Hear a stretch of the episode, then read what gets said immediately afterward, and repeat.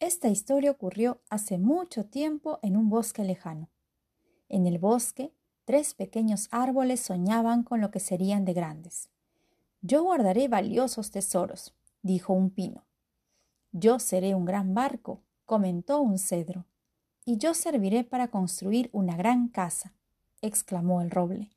Con el paso del tiempo, los árboles se hicieron más grandes y fuertes. Un día, Llegaron unos leñadores y los tres árboles sintieron que por fin se cumplirían sus sueños. Mi madera es muy hermosa, probablemente me escojan a mí primero, dijo el roble. Y así sucedió. Los leñadores se lo llevaron. Mi madera es muy fuerte, comentó el cedro, y otro grupo de leñadores lo cortó y se lo llevó. El pino vio cómo sus compañeros se iban a cumplir sus sueños. De pronto, se vio solo. Se habían llevado a todos los árboles menos a él.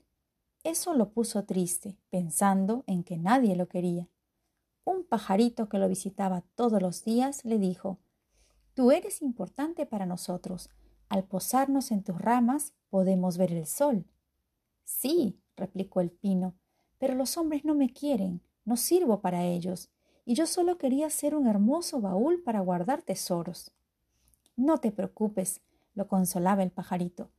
Todos tenemos una misión importante en la vida, solo debemos descubrirla. El pajarito intentaba convencerlo, pero el pino no encontraba consuelo. Una mañana llegaron unos leñadores y se lo llevaron al aserradero. Allí lo guardaron por un largo tiempo. El árbol recordaba las palabras de su amigo y trataba de mantener la esperanza. De pronto, un día lo sacaron de la bodega y en lugar de convertirlo en un baúl y llenarlo de tesoros, lo convirtieron en un recipiente y lo llenaron de comida para animales.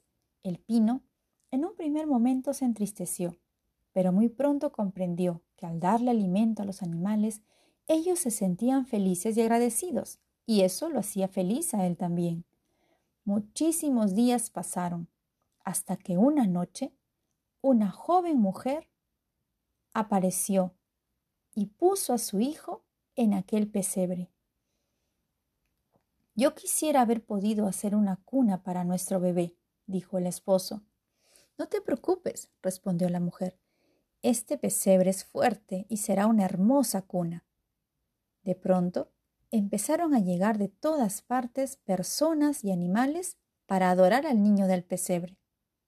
En ese momento el árbol supo que tenía el tesoro más grande del mundo.